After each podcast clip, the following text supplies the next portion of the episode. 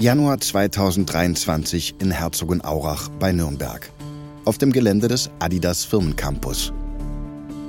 Björn Gulden, der neue CEO von Adidas, bekommt eine Tour durch das Firmenmuseum. Die Direktorin führt ihn in einen dunklen Gang. Hier beginnt unsere Ausstellung. Wir nennen diesen Teil The Ascent, der Aufstieg. Der Boden ist geneigt. Wir laufen also nach oben, während uns die Exponate die Geschichte von Adidas erzählen. Diese exklusive Führung bekommen sonst nur Vertriebspartner oder Top-Athletinnen und Athleten. Und auch Gulden sieht das Museum zum ersten Mal. Er ist erst seit kurzem CEO von Adidas, der zweitgrößten Sportmarke der Welt. Im Glas der Vitrinen spiegelt sich Guldens Outfit. Ein ungewohnter Anblick. Er trägt einen feuerroten Adidas Trainingsanzug, dazu neue Adidas Sneaker. Dass er mal die Marke mit drei Streifen tragen würde, hätte Gulden vor kurzem noch für undenkbar gehalten. Die Museumsleiterin reißt ihn aus seinen Gedanken. Hier sehen wir Firmengründer Adi Dassler mit seinem berühmten Schuhmacherkoffer beim Wunder von Bern 1954. Hier der ikonische Beckenbauer Trainingsanzug aus den 60ern. Die Schuhe von Gerd Müller von 1974. Und aus den 80ern und 90ern die Modelle Stan Smith und Superstar. Aber an diese Zeit erinnern Sie sich wahrscheinlich noch. Ja, sehr gut sogar. Ich war damals Profi beim ersten FC Nürnberg. Nur vier Spiele in der zweiten Bundesliga, aber immerhin ein Tor geschossen. Gulden lächelt die Frau an. Er ist ein charismatischer Manager. Einer, der die Menschen für seine Vision begeistern kann. Genau so jemanden braucht Adidas im Moment. Die Marke steckt in der Krise und Gulden wurde geholt, um endlich die Trendwende zu schaffen. Sein Wechsel hat in ganz Deutschland für Schlagzeilen gesorgt. Jetzt kommt das Highlight der Tour. Die beiden bleiben vor einer Betonwand stehen. Die Museumsleiterin drückt einen Knopf. In der Wand öffnet sich eine versteckte Tür. Dahinter liegt ein dunkler Raum, in der Mitte eine erleuchtete Werkbank. Die Hidden Treasures aus der Anfangszeit von Adidas. An dieser Werkbank haben die Gebrüder Dassler die ersten Sportschuhe entwickelt. Bis die beiden Brüder sich im Streit trennten. Der Beginn der Rivalität zwischen uns und denen. Sie deutet Richtung Westen. Nur zwei Kilometer entfernt befindet sich die Zentrale von Adidas Erzfeind, Puma. Die Feindschaft zwischen den beiden Unternehmen prägt die Sportwelt seit Jahrzehnten und spaltet das kleine Herzogenaurach. Deshalb ist Guldens Wechsel zu Adidas so eine Sensation. Bis letzte Woche war er noch einer von denen. Er war CEO von Puma. Allein die Nachricht seines Wechsels löste in der Sportwelt ein Erdbeben aus. Innerhalb eines Tages stieg der Börsenwert von Adidas um 20 Prozent. Guldens Wechsel macht deutlich, die Rivalität zwischen Adidas und Puma ist zwar Jahrzehnte alt, aber aktueller als je zuvor.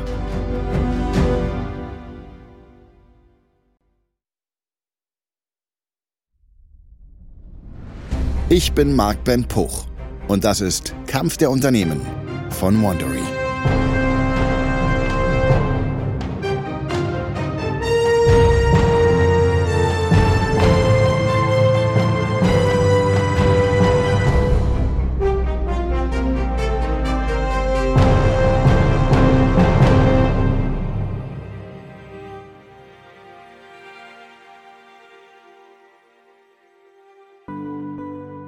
Jedes Kind kennt sie. Die Raubkatze und die drei Streifen.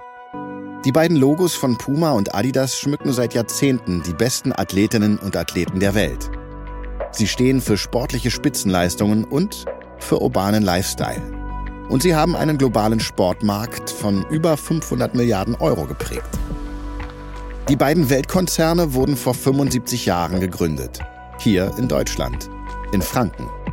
Von zwei verfeindeten Brüdern, Rudi und Adi Dassler. Ihre Feindschaft hat Adidas und Puma zu immer neuen Höchstleistungen angespornt und teilweise auch zu Schlägen unter die Gürtellinie. Die beiden Brüder haben die Sportwelt revolutioniert und Milliarden in den Profisport gepumpt.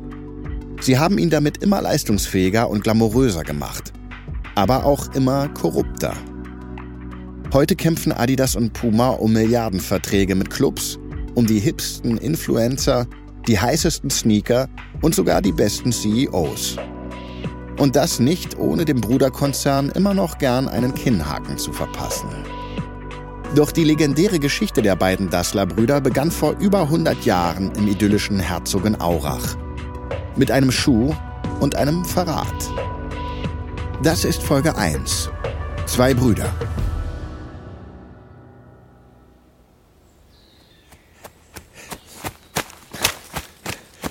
...1923 in einem Wald bei Herzogenaurach. Stopp!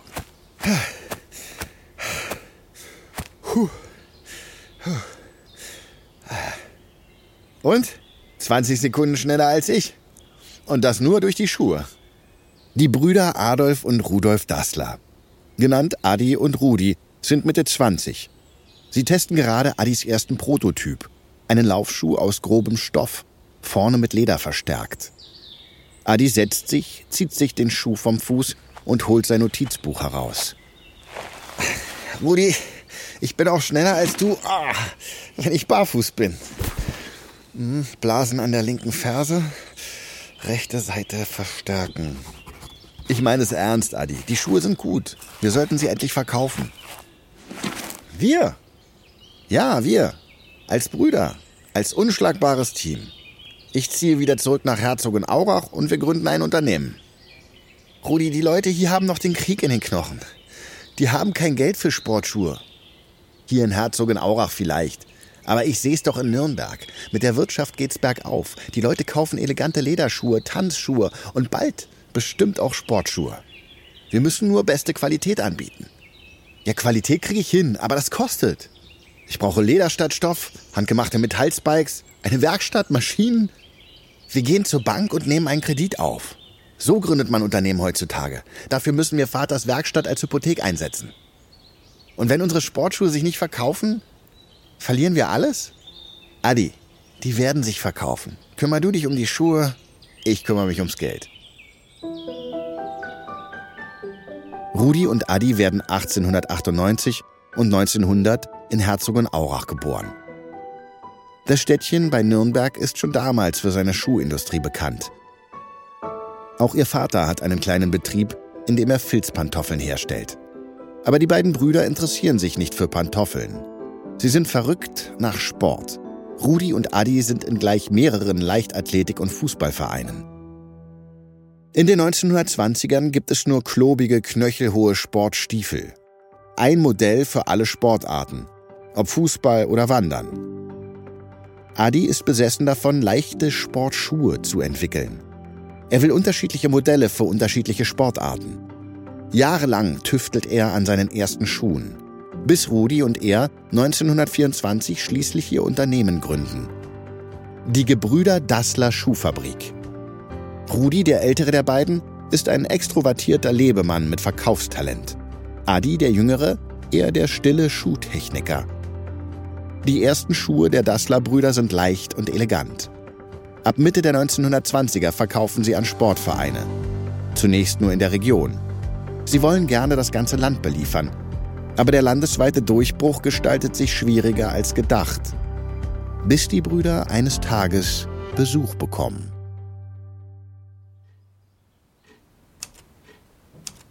...1927 in Herzogenaurach. Die Werkstatt der Gebrüder Dassler. Adi steht an seiner Werkbank, Rudi sitzt an der Schreibmaschine. Rudi, guck mal in den Hof. Vor der Werkstatt steigt ein Mann um die 40 von seinem Motorrad. Sportliche Statur, hellgrauer Anzug, gepflegter Schnauzbart. Wer ist das? Das ist Josef Weizer, der Trainer der deutschen Olympiamannschaft. Rudi stürmt sofort auf Weizer zu. Herr Weizer, was für eine Ehre. Ah ja. Sie müssen die Gebrüder Dassler sein. Richtig. Was können wir für Sie tun? Ich habe gehört, dass Sie Laufschuhe produzieren. Die besten in ganz Franken. wenn nicht in der ganzen Republik. Na, übertreiben Sie mal nicht. Viele produzieren gute Schuhe, aber ich suche etwas ganz Besonderes. Für die Olympischen Spiele nächstes Jahr in Amsterdam. Einen Schuh mit einer eingenähten Metallplatte. Sprintschuhe haben kleine Spikes am Ballen für mehr Bodenhaftung. Aber unter der hohen Belastung drücken diese Spikes schnell durch die Sohle, beschädigen den Schuh und verursachen Schmerzen. Eine dünne, aber stabile Metallplatte in der Sohle könnte also ein Wettbewerbsvorteil sein. Adi, der bisher ehrfürchtig geschwiegen hat, unterbricht Weizer. Biegsamer Stahl. Der ist leicht, der Vorderfuß bleibt aber trotzdem beweglich. Und dazu Spikes aus Silberstahl. Adi spürt, wie Weizer erstaunt innehält und ihn mustert. Ich sehe, wir verstehen uns. Ich sag Ihnen was. Sie produzieren mir diesen Schuh und ich sorge dafür, dass die deutschen Athleten ihn in Amsterdam tragen. Wie viele Paare brauchen Sie? Nicht so schnell. Ich habe eine Bedingung. Die Engländer und die Amerikaner haben Schuhe, die nur 250 Gramm wiegen. Deshalb gewinnen die alle Medaillen. Wir kommen nur ins Geschäft, wenn Sie mir einen Schuh entwickeln, der maximal 200 Gramm wiegt. Adi schluckt. Ein 200 Gramm Schuh. Das wäre eine Revolution. Aber Rudi hält Weizer bereits die Hand hin. Abgemacht! Die Brüder schaffen es, einen Laufschuh zu entwickeln, der nur 180 Gramm wiegt. Sie freunden sich mit Weizer an und 1928 statten sie in Amsterdam zum ersten Mal das deutsche Leichtathletikteam aus. Weizers Team gewinnt zwar nur eine Goldmedaille, aber durch die Spiele werden die Dassler-Schuhe europaweit bekannt. Die Verkäufe ziehen schnell an und die Firma wächst. In dieser Zeit sind die beiden Brüder noch wie Pech und Schwefel. Rudi lernt seine Frau Friedel kennen und Adi seine Frau Käthe. Die Brüder kaufen eine große Fabrik und ziehen gemeinsam in eine Villa. 1933 ergreifen die Nationalsozialisten die Macht. Die Dasslers profitieren zunächst davon. Die Nationalsozialisten fördern im Rahmen ihrer Propaganda den Sport und bestellen massenhaft Sportschuhe. Rudi identifiziert sich mit der NS-Ideologie. Adi hingegen interessiert sich mehr für die NS-Sportvereine als für politische Kundgebungen. Die Firma wächst weiter. Aber der internationale Durchbruch fehlt den ehrgeizigen Brüdern noch bis 1936 die ganze Sportwelt nach Berlin schaut.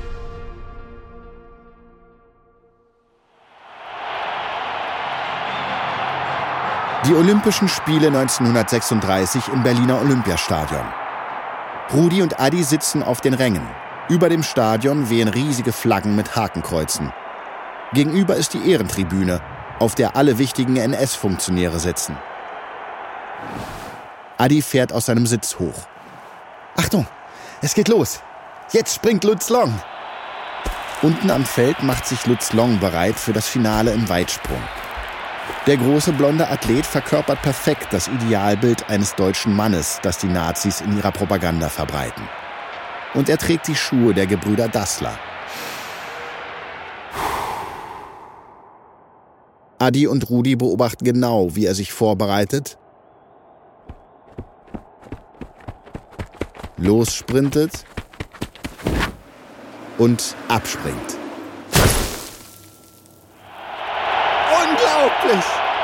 Long springt 7,87 Meter. Ein neuer Rekord. Damit hat er die Goldmedaille sicher. Sag das nicht zu früh. Jetzt kommt Owens. Jesse Owens ist der Star der Olympischen Spiele und Lutz Longs größter Gegner. Owens hat bereits drei Goldmedaillen für die USA geholt. Im Sprint über 100 Meter, 200 Meter und in der Staffel. Weitsprung könnte seine vierte werden. Kannst du seine Schuhe erkennen? Ja, das sind unsere. Er trägt sie. Eigentlich statten die Brüder nur die deutschen Athletinnen und Athleten aus. Aber obwohl sie kein Wort Englisch sprechen, konnten sie Owens davon überzeugen, in ihren Schuhen anzutreten. Aber das ist riskant. Owens ist Afroamerikaner. Bei diesen Olympischen Spielen der Nationalsozialisten hätte es also eine politische Dimension, wenn er gegen den deutschen Lutz Long gewinnt. Und das auch noch in Dassler-Schuhen. Er macht sich bereit. Jetzt bin ich gespannt.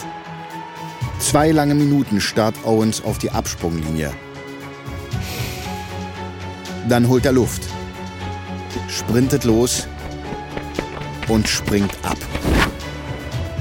Der Amerikaner segelt durch die Luft, vorbei an den Fotografen, seine weißen Dassler-Schuhe nach vorne gestreckt. Dann landet er im Sand. Owens springt 8 Meter und 6 Zentimeter. Eine Sensation. Damit übertrumpft er den gerade erst aufgestellten Rekord von Long um fast 20 Zentimeter. Ein neuer Weltrekord und Owens vierte Goldmedaille in Berlin. Das ganze Stadion jubelt. Adi und Rudi fallen sich in die Arme. Sogar Lutz Long rennt spontan auf Owens zu und umarmt ihn. Arm in Arm gehen Long und Owens vom Platz, während die Nazi-Funktionäre wütend das Stadion verlassen. Das ist der olympische Gedanke.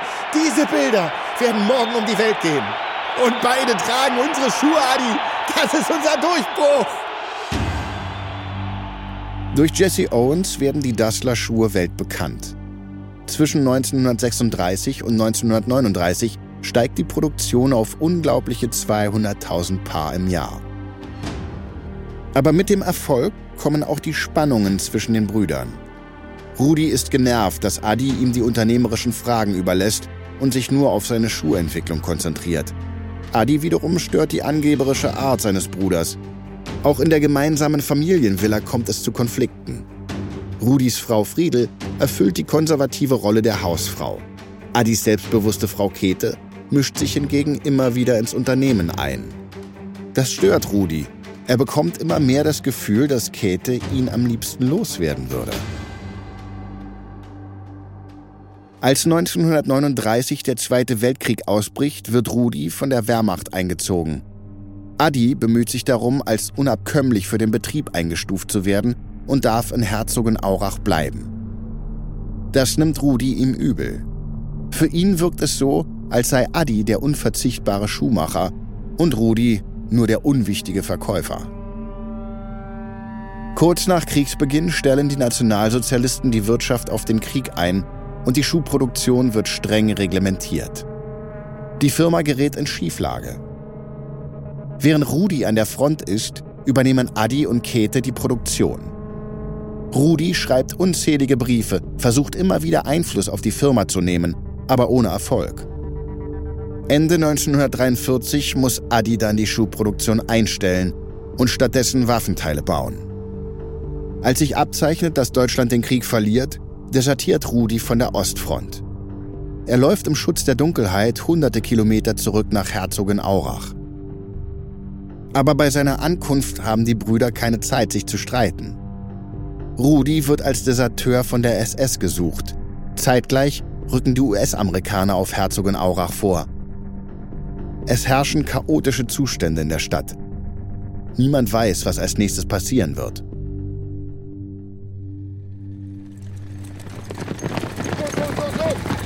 1945 in Herzogenaurach, vor der Fabrik der Gebrüder Dassler. US-Soldaten umstellen das Gebäude.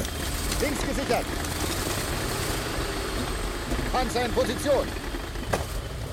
Die Amerikaner haben Herzogenaurach gerade kampflos eingenommen.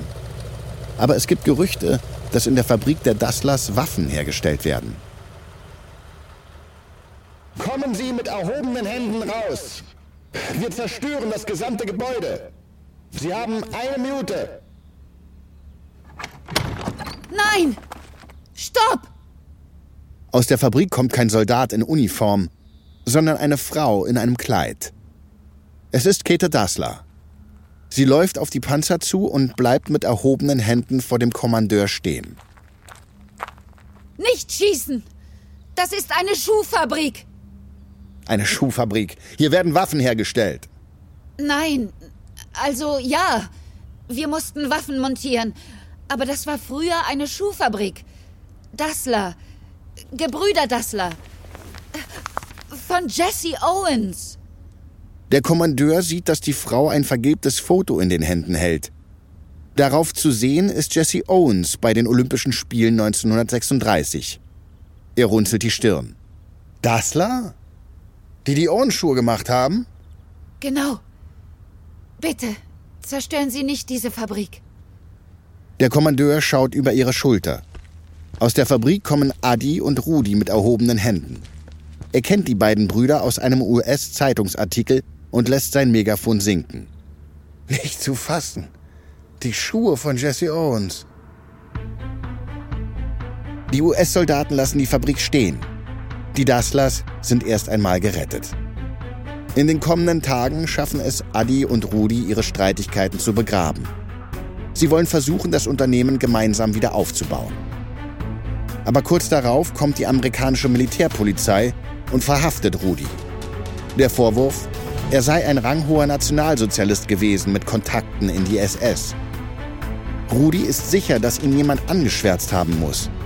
Und er glaubt auch zu wissen, wer es war. Adi, sein eigener Bruder.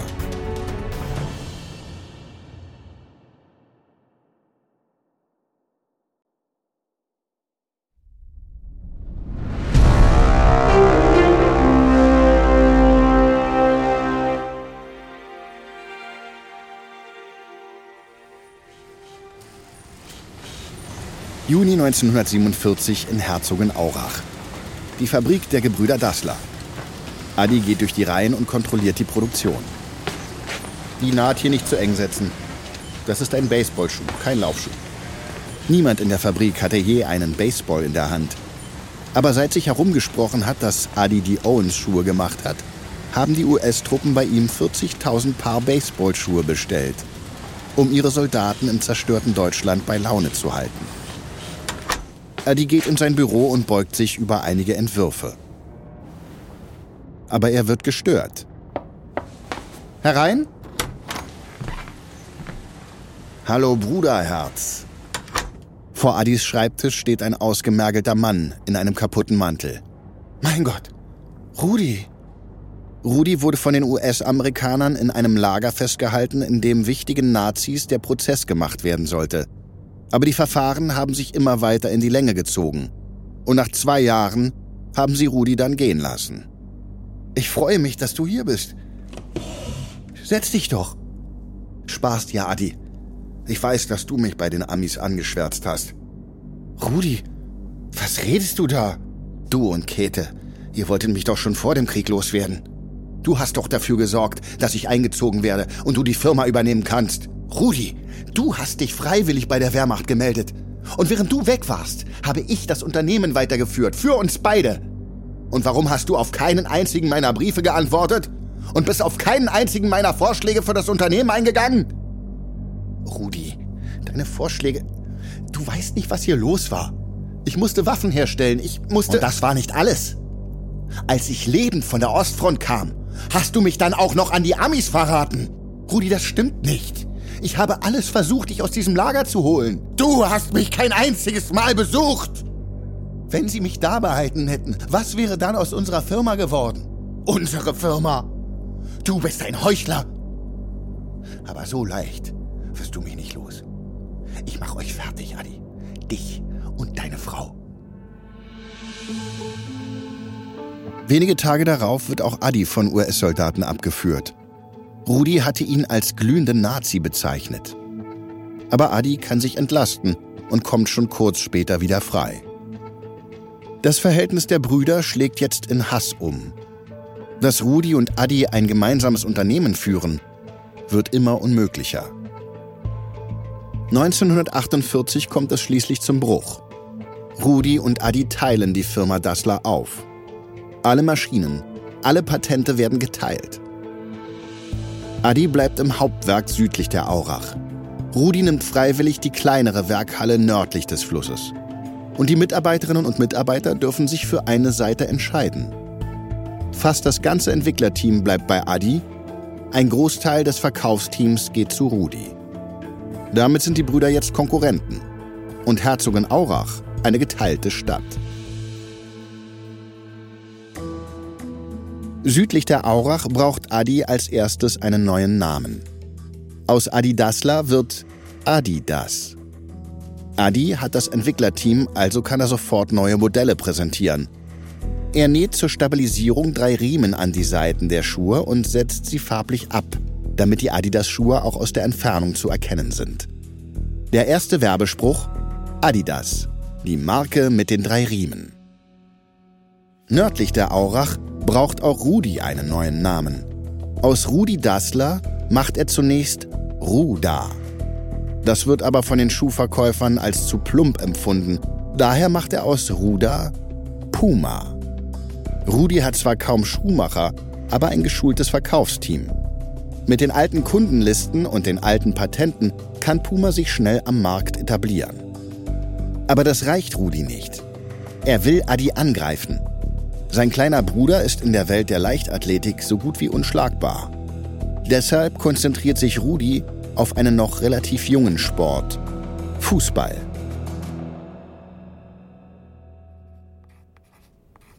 ...1951 in Herzogenaurach die Puma-Zentrale in der Würzburger Straße. Rudi Dassler sitzt in seinem großen Chefbüro. Herr Dassler? Sepp Herberger für Sie. Ja, lassen Sie ihn rein. Hallo Rudi. Schickes Logo. Sepp Herberger, der Trainer der deutschen Fußballnationalmannschaft, zeigt auf den großen springenden Puma hinter Rudis Schreibtisch. Danke. Eine Raubkatze. Nicht so langweilig wie die drei Streifen meines Bruders. Die stehen für Stabilität, aber wir stehen für Angriff, für Energie, für was Neues. Herberger kennt die Dasslers schon seit Jahren. Und als die Brüder sich getrennt haben, hat er sich für Rudi entschieden. Du wolltest mir etwas zeigen, Rudi? Ja. Rudi holt einen Fußballschuh aus der Schublade seines Schreibtischs. Knöchelhoch, aber dünn. Aus schwarzem Leder mit gelben Nähten. Ich präsentiere den Superatom von Puma. Der erste Fußballschuh mit Schraubstollen. Rudi schraubt einen der Stollen ab und zeigt ihn Herberger. Du kannst die Stollen dem Rasen, dem Wetter und den Vorlieben der Spieler anpassen. Damit wird Puma Spitzenreiter im Fußball. Sieht gut aus. Wie ich ihn mir vorgestellt habe. Ja, wir haben ihn nochmal weiterentwickelt anhand deiner Anmerkungen. Hannover 96 wird damit dieses Jahr deutscher Meister. Und deine Jungs werden den Superatom bei der WM in der Schweiz tragen. Ja, Rudi, äh, darüber wollte ich mit dir sprechen. Dafür, dass ich deinen Schuh an die Nationalspieler vermittle, wäre meines Erachtens ein Honorar angebracht. Ich denke da an 1000 Mark im Monat. Im Monat? Sepp, wir sind alte Freunde. Rudi, hier geht's ums Geschäft. Puma wird viel Geld mit dem Superatom verdienen, wenn Deutschland Weltmeister wird. Weltmeister wird. Sepp, du warst schon immer ein kleiner König. Ungarn in Topform. Deutschland noch keinen Titel gewonnen, aber du hältst dich schon für den Weltmeister. Ohne mich wird niemand deine Schuhe tragen, Rudi. Ich kenne alle wichtigen Sportfunktionäre dieses Landes. Ich kann dafür sorgen, dass morgen jemand anders Bundestrainer ist. Also pass auf, wie du mit mir sprichst. Ach ja? Das werden wir ja sehen. Keine 20 Minuten später sitzt Sepp Herberger zwei Kilometer südlich bei Adi Dassler im Büro. Adi willigt sofort ein und Adidas wird Ausrüster der deutschen Nationalmannschaft. Die Weltmeisterschaft 1954 in der Schweiz ist die erste massenmediale Vermarktung des Fußballsports und das erste Sportereignis, an dem Deutschland nach dem Zweiten Weltkrieg wieder teilnehmen darf. Deshalb ist es für die Deutschen eine Sensation, dass Herbergers Team es ins WM-Finale schafft. Aber dort warten die als unschlagbar geltenden Ungarn. Seit mehr als vier Jahren ohne Niederlage. Während Rudi das Turnier von seinem kleinen Schwarz-Weiß-Fernseher in Herzogenaurach verfolgen muss, begleitet Adi das deutsche Team in die Schweiz. Und Adi weiß, um die Ungarn zu schlagen, brauchen sie eine Geheimwaffe und das richtige Wetter.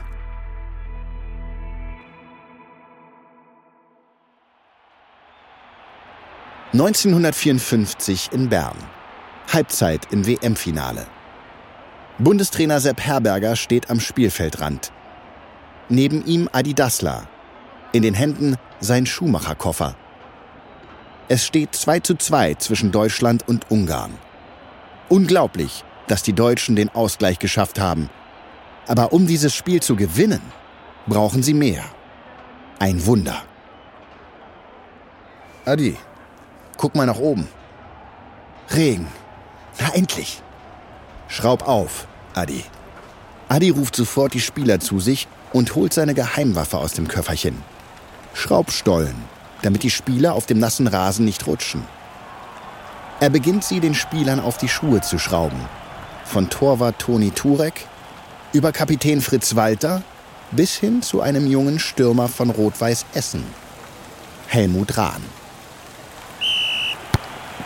Die zweite Hälfte beginnt ausgeglichen. Adi beobachtet, wie der Regen immer stärker wird. Das ungarische Team beginnt zu rutschen und die Deutschen gewinnen die Oberhand. Dann kommt die 84. Minute. Angriff Deutschland. Die ungarische Abwehr kann den Ball nicht klären. Er landet an der Strafraumgrenze bei Helmut Rahn. Rahn täuscht ein Abspiel an, lässt damit zwei Ungarn aussteigen, dann zieht er nach links. Adi hält an der Seitenlinie die Luft an, während Rahn sich den Ball auf den rechten Fuß legt.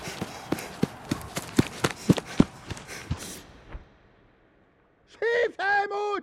Schief doch! Aus 16 Meter Entfernung zieht Rahn ab. Tor! Tor! Wenige Minuten später ist Deutschland Weltmeister. Doch die Reporter stürmen nicht nur auf die Spieler zu, sondern auch auf den perplexen Adi Dassler. Herr Dassler, Ein sind Foto das Ihre Wunderschuhe? Sie haben. Deutschland zum Weltmeister gemacht. Das Wunder von Bern wird zum Symbol für das neue Selbstbewusstsein der jungen Bundesrepublik. Und Adidas wird ein Teil davon. Adi wird zum Schuster der Nation erklärt, zum genialen Erfinder und Schuhtechniker. Aber es ist ein bitterer Sieg. Denn Adi hat ein Geheimnis. Diesen Schuh hat eigentlich sein Bruder erfunden. Puma überzieht Adidas mit Klagen. Adidas klagt zurück. Die beiden sollen parallel zueinander an den Schraubstollen gearbeitet haben. Aber wer den Schuh erfunden hat, ist letztlich egal. Adidas macht die Schraubstollen weltbekannt. Und im Bruderduell Adidas gegen Puma verschafft das Wunder von Bern Adi einen Vorsprung, den Rudi vielleicht nie wieder aufholen wird. Aber Rudi ist eine Raubkatze. So leicht wird er sich nicht geschlagen geben. In der nächsten Folge werden Adi und Rudi ihre Söhne Horst und Armin nach vorne schicken. Die Cousins bekriegen sich mit allen Mitteln. Dreckige Mafiamethoden, ein Firmengeheimdienst und ganze Banktresore voller Schmiergeld. Die Väter haben die Familienfehde zwischen Adidas und Puma begonnen. Aber die Söhne heben sie auf ein ganz neues Level.